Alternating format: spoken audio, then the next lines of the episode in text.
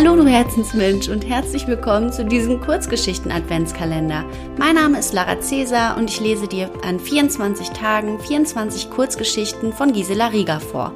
Heute wird die Kurzgeschichte meine Oma vorlesen. Die Geschichte kommt aus dem Buch Geschichten, die dein Herz berühren.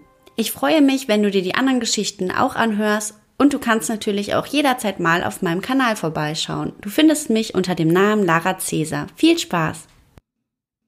Was Freundschaft bewirken kann. In meiner Jugend war das Fußballspielen mein Lebensinhalt. Ich verbrachte jede freie Stunde mit meinen Kumpels auf dem Bolzplatz.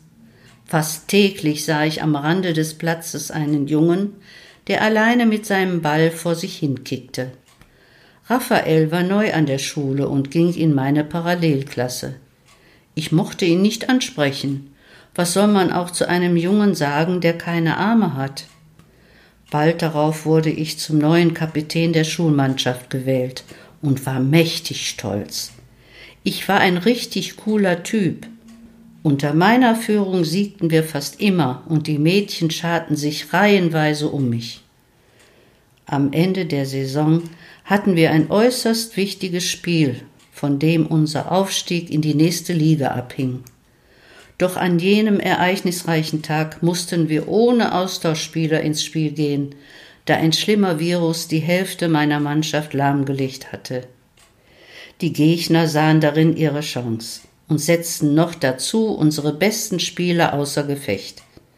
Ich schaute hilflos in die Zuschauermenge und entdeckte dort Raphael.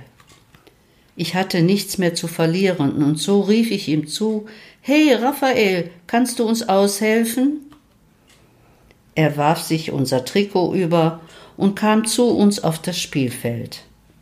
Lag es daran, dass unsere Gegner von dem Erscheinungsbild unseres neuen Spielers irritiert waren, oder an seiner genialen Spieltechnik? Ich weiß es nicht. Wichtig war, dass wir gewonnen haben.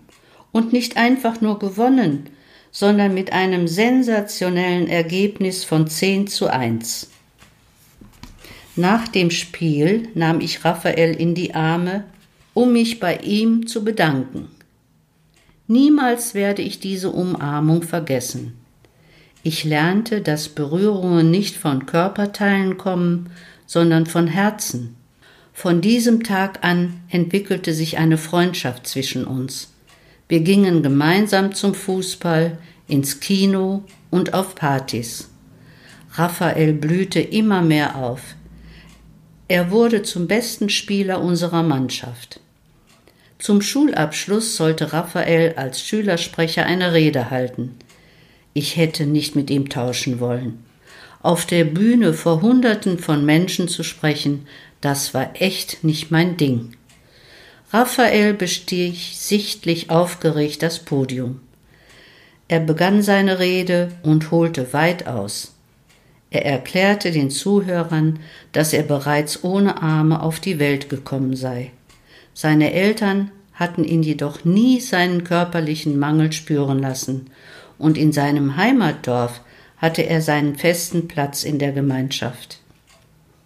Als jedoch seine Eltern bei einem tragischen Autounfall ums Leben kamen, musste er zu seiner Großmutter ziehen. Ganz alleine in der fremden Stadt. Ohne Freunde kam er sich ziemlich verloren vor. Er schluckte kurz und sprach weiter. Das war die schlimmste Zeit meines Lebens. Ich sah keinerlei Sinn mehr in meinem Dasein und überlegte schon, mir das Leben zu nehmen. Doch das konnte ich meiner Großmutter nicht antun, die sich so rührend um mich kümmerte und versuchte, mir Vater und Mutter zu ersetzen. Im Publikum vermeinte man eine Nadel fallen zu hören. Raphael lächelte mir dankbar zu und fuhr fort. Die Lebensfreude kehrte an jenem Tag wieder zu mir zurück, an dem mich mein bester Freund auf das Fußballfeld rief. Es sind die Begegnungen mit Menschen, die das Leben lebenswert machen.